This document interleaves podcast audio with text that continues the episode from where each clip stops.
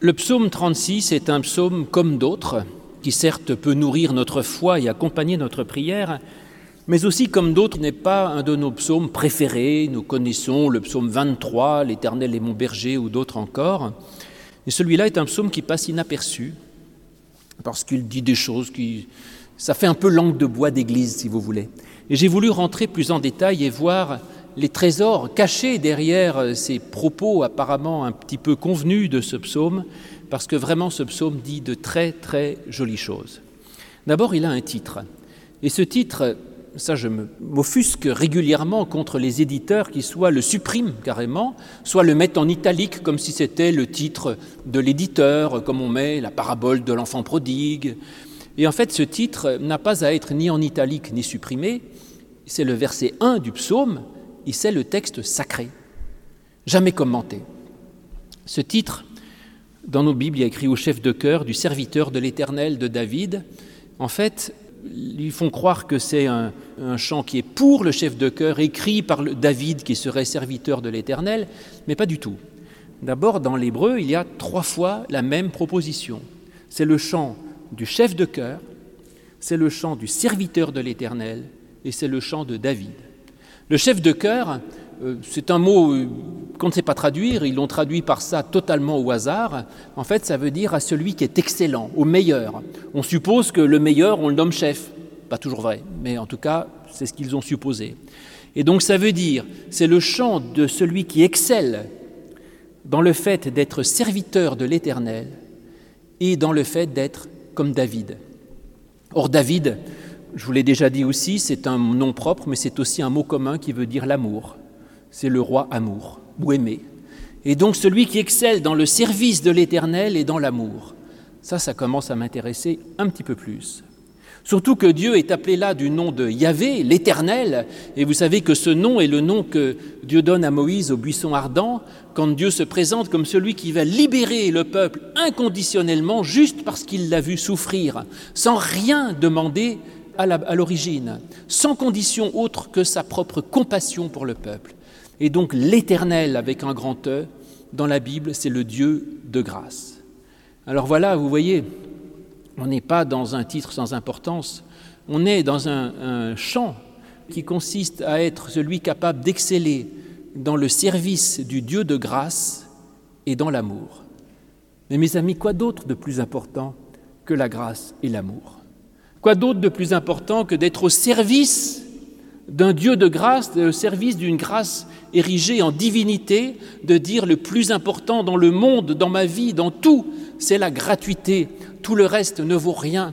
Ce qui me réjouit, ce qui me fait vivre, c'est ce qui est gratuit, ce qui est donné pour rien, la grâce. C'est ça qui nous fait vivre et c'est au service de cela que nous sommes invités à être. Donc oui, Excellons à être des serviteurs du Dieu de grâce et, des serviteurs de l'amour. Déjà, je pourrais m'arrêter là. La grâce, la gratuité et l'amour. J'ai tout dit, c'est l'essentiel.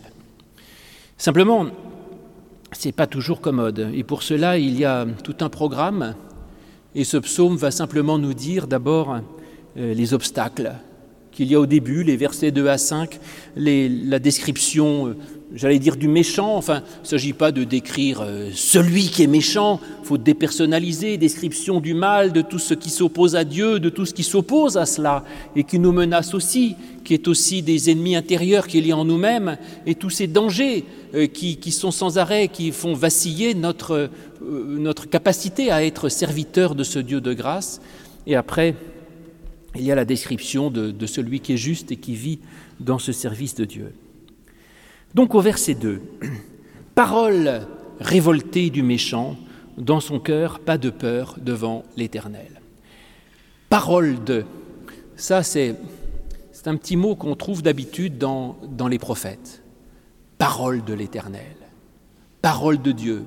Et là, on ne dit pas parole de Dieu, on ne dit pas parole de prophète, mais on commence par parole révoltée du méchant. Ça, c'est peut-être la pire perversion lorsque le méchant se prend lui-même comme sa propre révélation.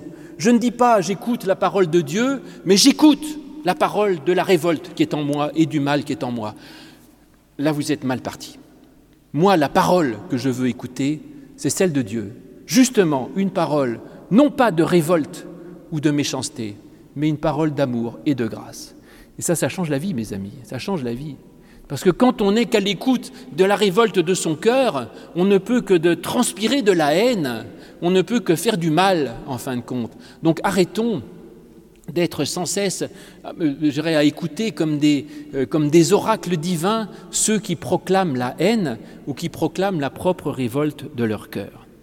Et donc le méchant se prend lui-même pour référence, il évacue Dieu, il dit dans mon cœur, pas de Dieu, j'ai pas besoin ni d'idéal, ni d'amour, ni de grâce, je n'entends qu'une chose, c'est ma révolte et ma haine. Bon, vous pourriez mettre plein de noms de politiciens là-dessus, j'ai beaucoup d'idées sur la question, mais il n'y a pas que les politiciens, c'est aussi quelque chose qui nous menace, lorsqu'au lieu de faire euh, référence, de prendre pour référence la parole de Dieu, je prends pour référence ce que mon cœur me dit. Et donc c'est dangereux de se prendre soi-même pour référence. Ça, de toute façon, c'est déjà une très mauvaise idée. C'est ce qu'explique la Bible dès le départ avec le, péché originel. Ève euh, mange la, pomme, elle dit Moi je trouve ça bon et agréable, donc je déclare ça bon. Dieu dit Mais non, le problème, c'est pas de déclarer bon ce qui te plaît, ma cocotte, c'est de déclarer bon ce qui est universellement bon. Et ce que Dieu dit qui est bon. Dieu, c'est l'universel, c'est justement les autres. Et quand on veut commencer à se mettre soi-même comme le jugement, euh, le critère de jugement du bien et du mal, euh, on est très mal parti. Continuons avec ce mauvais qui nous menace. Verset 3, il se flatte à ses propres yeux et ne peut trouver sa faute pour la haïr. C'est peut-être ça son problème.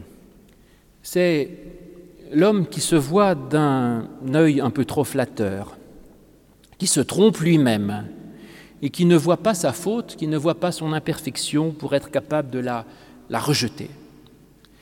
Et le problème, en fait, c'est que si moi je prétends, comme au verset précédent, euh, être le centre du monde, je prétends que mon opinion est la vérité, que ce que je ressens est universellement juste, si je prétends être le, le centre du monde, si je prétends que mon moi, mon égoïsme doit donner le sens de ma vie, que si c'est mon bonheur qui est l'origine de tout, le critère, si c'est mon plaisir, ma seule raison de vivre, alors je suis en grave danger parce que je dois me rendre compte à un moment donné que ma propre imperfection est, euh, impensable.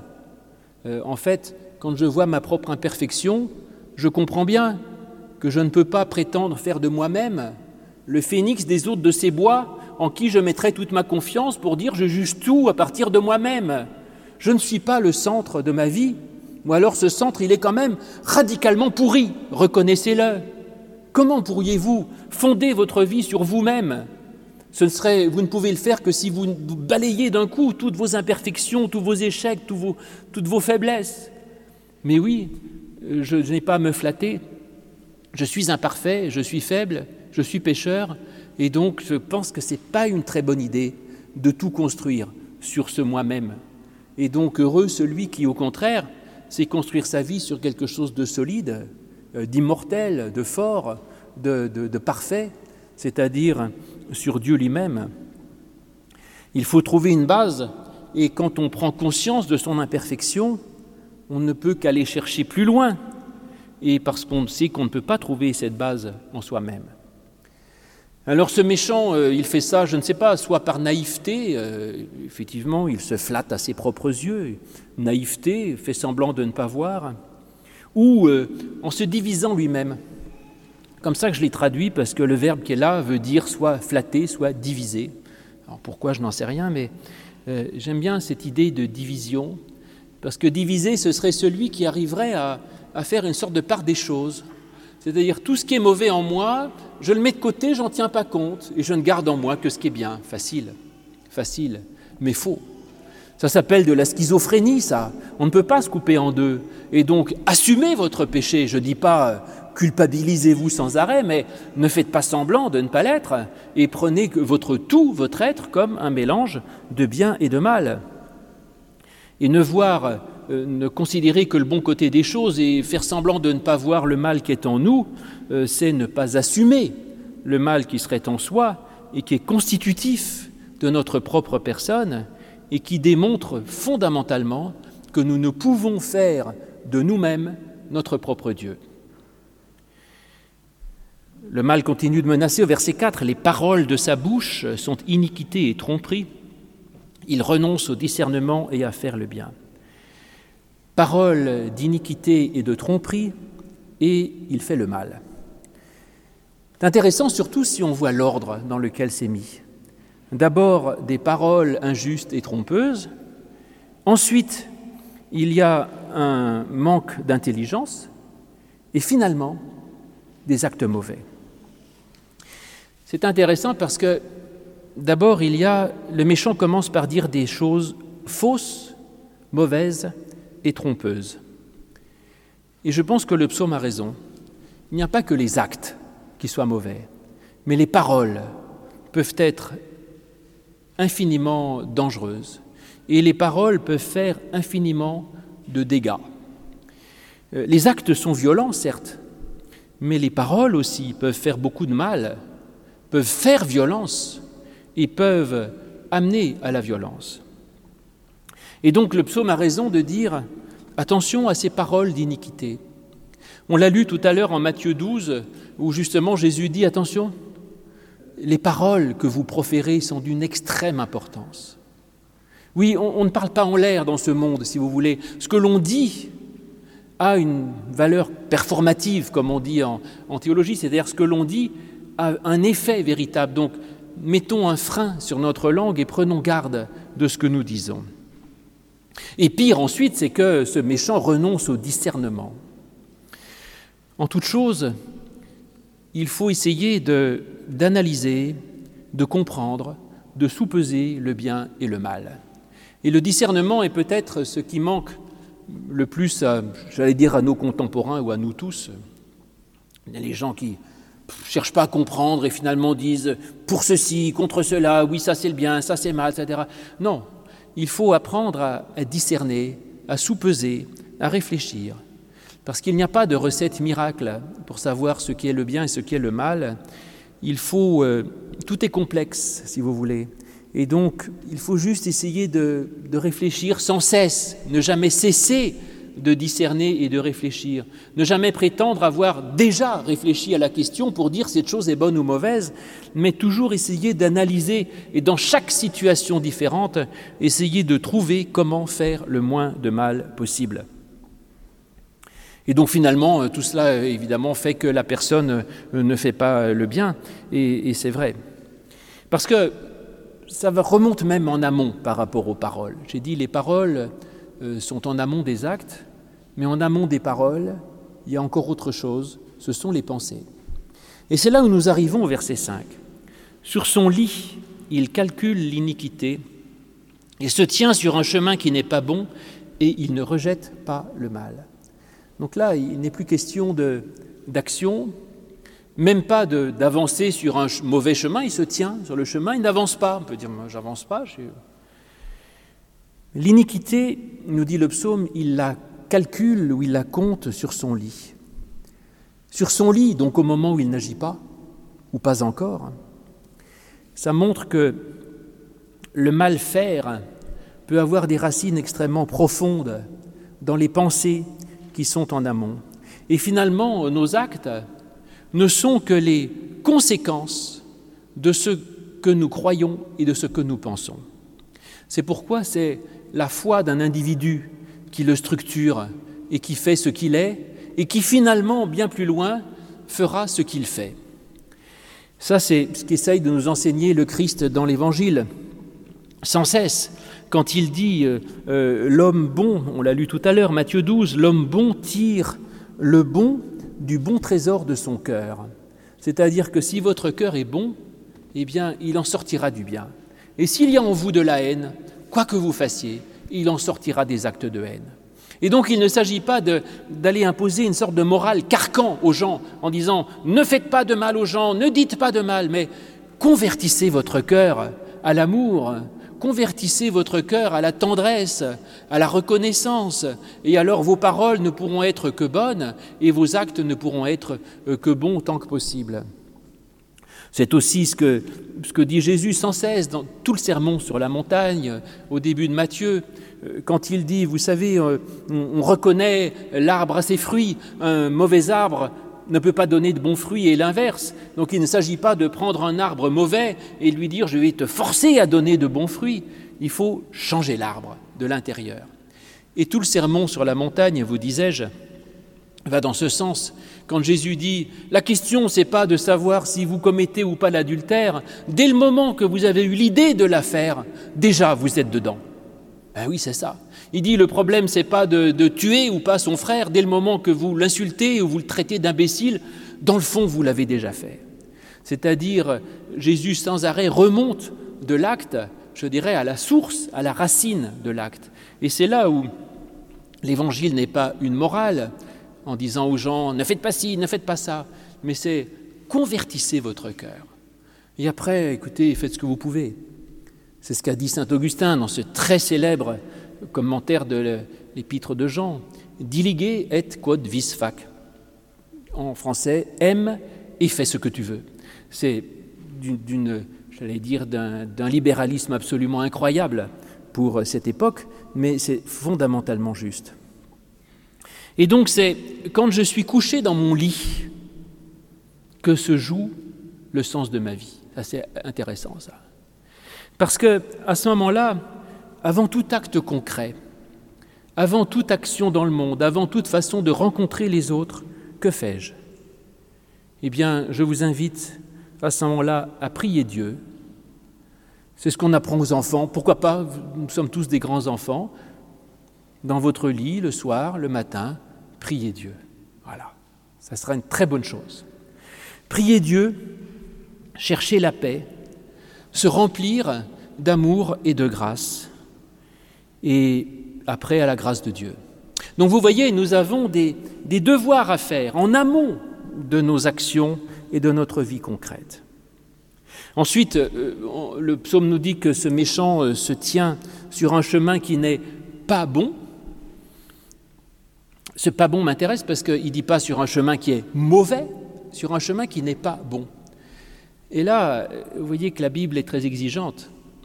Elle dit d'une certaine façon que certes il ne fait pas encore le mal, mais ne pas faire le bien, c'est déjà faire le mal.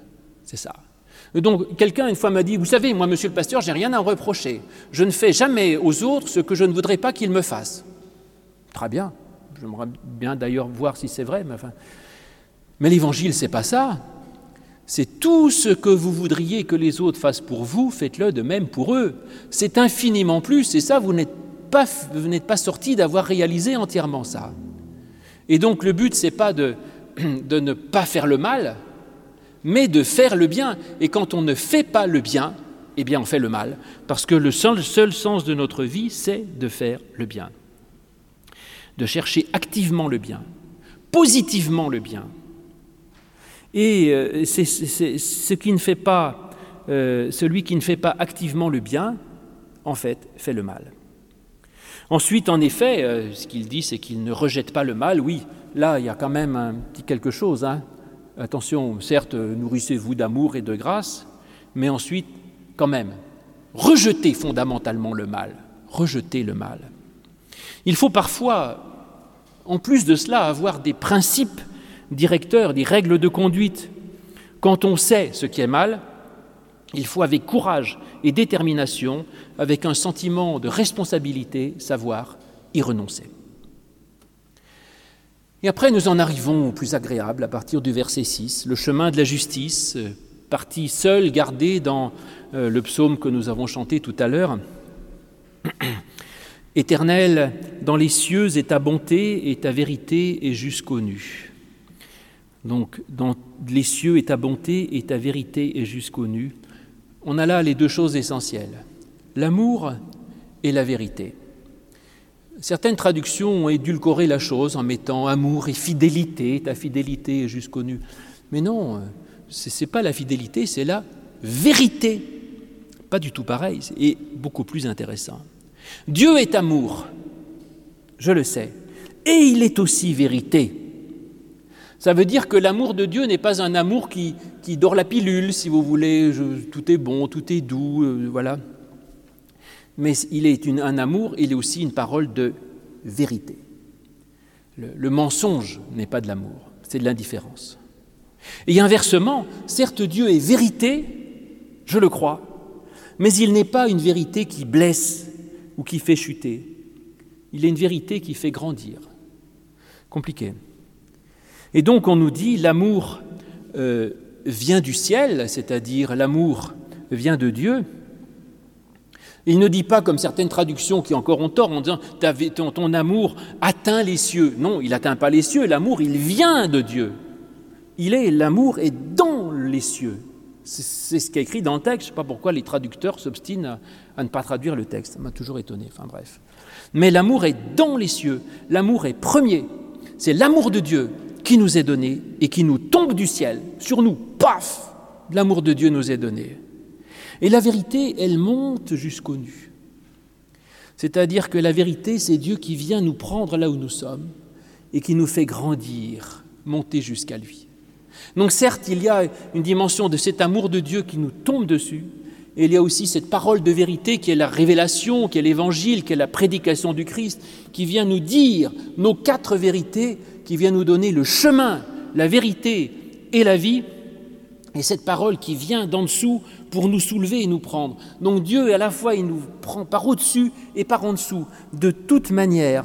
Dieu qui vient vers nous, vers son amour, qui nous attire à lui par son message révélé. Dieu est à la fois un, je dirais un Dieu de, traction et de propulsion. Enfin, c'est un Dieu 4-4. Quoi. Voilà, il, par tous les côtés, il nous fait grandir. Ta justice, dit le verset 7, est comme une montagne divine, ton jugement comme un grand abîme. Euh, la justice comme une montagne, oui, parce que effectivement cette justice de Dieu, c'est comme un point de repère. Et comme une montagne divine, vous savez que Dieu se révèle toujours au sommet des montagnes, et donc la justice de Dieu est à la fois un point de repère pour nous et en même temps euh, ce lieu de révélation qui nous dit ce que nous pouvons faire et son jugement comme un grand abîme. Alors il y a la montagne et l'abîme, la hauteur et la profondeur. Dieu est à la fois hauteur infinie et il est aussi profondeur infinie. C'est ce que dit euh, Tillich dans un de ses livres, le théologien d'ailleurs, qui s'appelle, plus comment, La profondeur de l'être, je crois. Il dit, on dit toujours Dieu comme chose de très très très très très élevé, mais en fait Dieu c'est aussi le maximum de ce qui est au plus profond de nous-mêmes, la profondeur de l'être. Dieu est montagne, et abîme. Mais en même temps, l'abîme, il euh, ne faut pas trop y tomber. Hein. Il y a un risque de néant. Et donc ce jugement de Dieu euh, peut aussi être euh, parfois dangereux. Si nous étions jugés, nous pourrions bien tomber dans ce jugement de Dieu. Heureusement, il y a la grâce. Mais cet abîme, pour moi, est une bonne chose, cet abîme insondable dans lequel Dieu jette tout le mal, c'est ça le jugement de Dieu, un grand abîme. Et on jette dans l'abîme jusqu'à ce qu'on n'en voit plus rien. Toute la haine, l'indifférence, l'injustice, l'égoïsme, tout ce mal qui nous menace, qui, soit d'un l'intérieur, soit de l'extérieur. Le jugement de Dieu dit cela. Allez hop, poubelle, dans l'abîme, détruit, disparu, plus rien. Et donc ce jugement est une chose euh, qui pourrait nous menacer, mais, dit le psaume après ce verset que j'aime beaucoup, mais toi Dieu, tu sauves les hommes et les bêtes. Alors là, ça me passionne parce que c'est le seul endroit, je crois, dans la Bible où on puisse supposer qu'il y a un salut pour les animaux. Alors comme j'aime bien les bêtes, ça m'intéresse. mais en fait, euh, d'abord, il ne s'agit pas de n'importe quelle bête. Le terme utilisé là, behéma en hébreu, ça désigne le, bétail, c'est-à-dire les animaux domestiques, si vous voulez. Ça change tout. Hein. Parce que Paul nous dit que tout, va disparaître, tout est temporel, mais sauf, 1 Corinthiens 13, ce qui est de l'ordre de l'amour. Et peut-être qu'effectivement, les animaux avec lesquels on a eu des, relations particulières euh, peuvent être sauvés par euh, l'amour qu'on a eu pour eux, si vous voulez Voilà, je vous rassure, si vous avez des chats et des chiens, si vous les aimez beaucoup, ils seront sauvés, ils seront au paradis avec vous. Tout va bien. Et donc Dieu sauve sans doute les animaux domestiques si on les aime, mais pas les rats d'égout ni les fourmis, euh, si vous voulez. Ça, c'est comme euh, le domaine végétal ou biologique. Euh, vous marchez sur un épi de blé, sur une herbe qui s'écrase. Dieu ne sauve pas l'herbe qui s'écrase. Mais là, il y a une attention particulière qui peut-être sauve l'animal. Bon. Mais en fait, ce n'est pas pour dire ça que que le psaume parle de Dieu qui sauve les hommes et les bêtes. Ça veut dire que, alors qu'il y a ce jugement qui nous menace comme un grand abîme, Dieu sauve, Dieu nous sauve. Donc nous ne tomberons pas dans l'abîme, c'est ça. Et il sauve les hommes et même les bêtes, c'est-à-dire même ceux qui n'y comprennent rien. Donc comme vous valez, comme dit l'Évangile, plus que beaucoup de moineaux, si Dieu sauve les moineaux, il vous sauvera bien. Ça veut dire que ce salut de Dieu n'est pas donné comme une récompense pour ceux qui auraient suffisamment de foi, suffisamment de, moralité, suffisamment de pratique, suffisamment de doctrine. Dieu sauve qui il veut, et même s'il veut, même les bêtes. Et donc même vous. Voilà. Donc cette, cette espèce de salut extraordinaire, le salut qui est l'œuvre de Dieu, sans aucun mérite de notre part, et qui nous, rassure infiniment par rapport à cette menace peut-être du jugement de Dieu. Combien précieuse est ta bonté, continue le psaume, ô Dieu, à l'ombre de tes ailes, les humains se réfugient. Une nouvelle dimension qui apparaît là, c'est la protection de Dieu, comme Dieu comme une ombre, euh, comme une mère qui protège ses poussins de ses ailes, incroyable comme image extrêmement maternelle de Dieu. Vous voyez qu'on est loin du Dieu terrifiant, euh, du Dieu jugeur, du Dieu lointain, du Dieu condamnant. Dieu comme une, comme une mère qui, qui protège ses poussins de ses ailes. Quelle belle image. Et là, ils sont rassasiés du meilleur de ta maison et du torrent de tes délices, tu les appreuves. Dieu qui protège, Dieu qui comble, Dieu qui rassasie, ça, c'est vraiment une belle chose que l'on peut découvrir dans la, dans la foi quand on travaille sa foi et sa relation à Dieu. Et cette idée que Dieu rassasie, ça c'est aussi très fréquent dans l'Évangile, cette confiance en Dieu qui permet d'éviter d'être dans une sorte de quête incessante de toujours plus, de posséder plus, de réussir plus, de gagner plus, de faire plus. En Dieu, il y a une sorte de, de complétude. Quand j'ai Dieu, je n'ai besoin de rien d'autre. J'ai tout ce dont j'ai besoin et je suis comblé. Quel bonheur. Quel bonheur d'être comblé, rassasié de joie, de bonheur, abreuvé de délices. Vraiment, cette présence de Dieu est une merveille. Et Dieu, vous voyez, donne à la fois le, manger et le boire, tout ce dont nous pouvons avoir besoin. Oui, dit le psaume encore au verset 10, avec toi est la source de la vie, et dans ta lumière, nous voyons la lumière. Il est question de source, de flux, de quelque chose qui coule. Et donc cette eau de Dieu, qui nous ramène aussi bien sûr au, débat entre Jésus et la Samaritaine, quand il lui dit, si tu m'avais demandé euh, de l'eau, je t'aurais donné de l'eau et tu n'aurais plus jamais soif. Cette eau de Dieu n'est pas une sorte de flaque morte et croupissante à laquelle nous pouvons nous désaltérer, mais c'est une, une source jaillissante et vivante. Ou plutôt, pour ça que j'ai mis moi flux, parce qu'il ne s'agit pas forcément d'une source, ça peut être quelque chose qui coule, qui coule comme, euh, comme une rivière, comme du sang qui coule. Eh bien, c'est plutôt un flux qui nous emporte avec lui. Et donc, il y a ce qui m'intéresse là-dedans, non seulement l'idée de désaltération, désaltèrement, je ne sais pas comment on dit, de désaltérage, bon, d'être désaltéré, et il y a en plus une dynamique, c'est-à-dire que Dieu met en mouvement, vous voyez, et c'est ce que, il y a une dynamique en Dieu et dans ce que donne la foi. Et donc il ne s'agit pas juste d'être tranquille, repu, mais il s'agit aussi d'être emporté en mouvement, d'être en route et d'être en marche. Et puis cette lumière, euh, on a l'eau et la lumière, mais exactement comme dans Jean, c'est étonnant, l'évangile de Jean qui, qui parle de l'eau à la Samaritaine et qui parle de la lumière. Cette lumière que nous voyons en Dieu, lumière, je vous le rappelle, qui est euh, source de, liberté, parce que quand j'ai la lumière, je peux voir où je vais. Lumière qui est source de joie et de fête, parce qu'on est, on est heureux quand il, y a, du beau soleil. Lumière qui également enlève la crainte et la peur. demandez à vos enfants ou petits-enfants, quand ils dorment dans le noir, ils ont peur, dès qu'on met une lumière, tout va bien. Et donc, cette lumière de Dieu, eh bien, je l'ai parce que nous sommes dans la lumière de Dieu. La lumière de Dieu est première, et parce que Dieu nous donne sa lumière, nous avons nous-mêmes la possibilité de la lumière. Et puis au verset 11, euh, Dieu qui étend sa bonté jusqu'à ceux qui te connaissent et ta justice à ceux qui sont droits de cœur. Étends ta bonté. Je regarde toujours de près les mots, ça m'intéresse ça. Ou tire ta bonté, tire ton amour jusqu'à ceux qui te connaissent.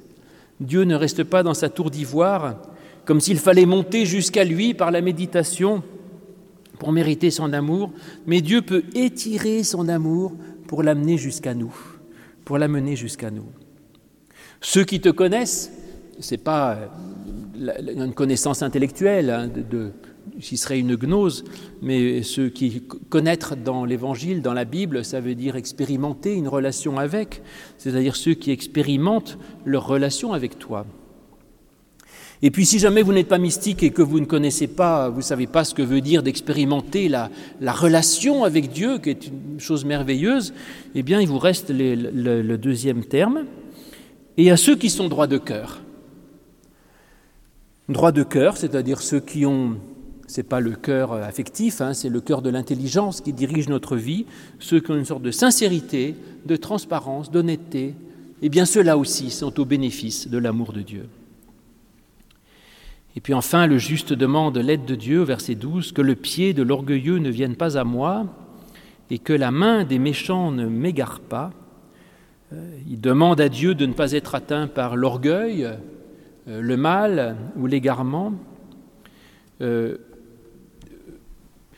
tout ce qui peut faire que je ne suis plus entièrement moi-même, que je sorte de moi, si vous voulez, au lieu d'être bien centré dans mon moi, en paix, et en harmonie tout ce qui vient menacer cette situation de deux façons différentes. Soit que le mal vienne faire sa demeure en moi, c'est les pieds qui marchent vers moi, le mal qui vient en moi et je ne suis plus moi-même, il y a du mal avec lequel je dois cohabiter. Soit que le mal me force à sortir de ma paix et de mon harmonie. C'est ça, les pieds de l'orgueilleux et qui viennent à moi, ou la main qui m'en écarte. Dans tous les cas, le problème, et que je veux éviter et que dont Dieu peut me garder, c'est d'être dérangé par le mal et d'être décentré de cet être en paix que je peux avoir dans la présence de Dieu. Et enfin, le verset 13, on a l'impression qu'on retombe dans des choses désagréables, mais je ne le pense pas. Là sont tombés ceux qui font l'iniquité, renversés, ils ne peuvent se relever. Ça renvoie aux méchants du début du psaume, mais ce n'est pas, je ne pense pas que ce soit une menace. Une fois de plus, il faut dépersonnaliser. Il s'agit du mal qui me menace. Parce que tout avant, on parle plein de choses merveilleuses de la présence de Dieu, et là, au verset 12, on dit bien que, ben oui, mais c'est pas si commode. Et le mal est toujours là, qui vient risquer de nous décentrer par rapport à nous-mêmes, de nous aliéner. Et donc, la dernière demande par rapport à Dieu, et la bonne nouvelle de la confiance que j'ai en Dieu, c'est que non seulement Dieu apporte toutes ces bonnes choses dont je vous ai parlé, mais en plus, il engloutit le mal qui nous menace et ce mal qui ne tellement engloutit qu'il ne peut même plus se relever, donc il devient totalement désactivé. Dieu renverse le mal pour sauver le bien, alors avec l'aide de Dieu, nous pouvons vivre heureux. Donc voyez ce dernier verset est l'affirmation formidable de la confiance dans le salut de Dieu que rien ne peut renverser. Et c'est tout ce chemin du psaume qui passe par des choses difficiles et rocailleuses au début. D'ailleurs, là, vous ne lisez pas l'hébreu, mais en hébreu, tous les cinq premiers versets sont compliqués, c'est rocailleux, c'est pas facile, et le reste est d'une paix, d'une beauté de langue extraordinaire. Et donc cette vie du juste, qui n'est pas simple, mais qui est une confiance totale dans Dieu, qui engloutit le mal et le disparaît, il le fait disparaître, et qui nous permet d'être ainsi euh, des excellents, à la fois dans le service de ce Dieu de grâce et dans l'amour, amour reçu et amour que nous pouvons donner. Amen.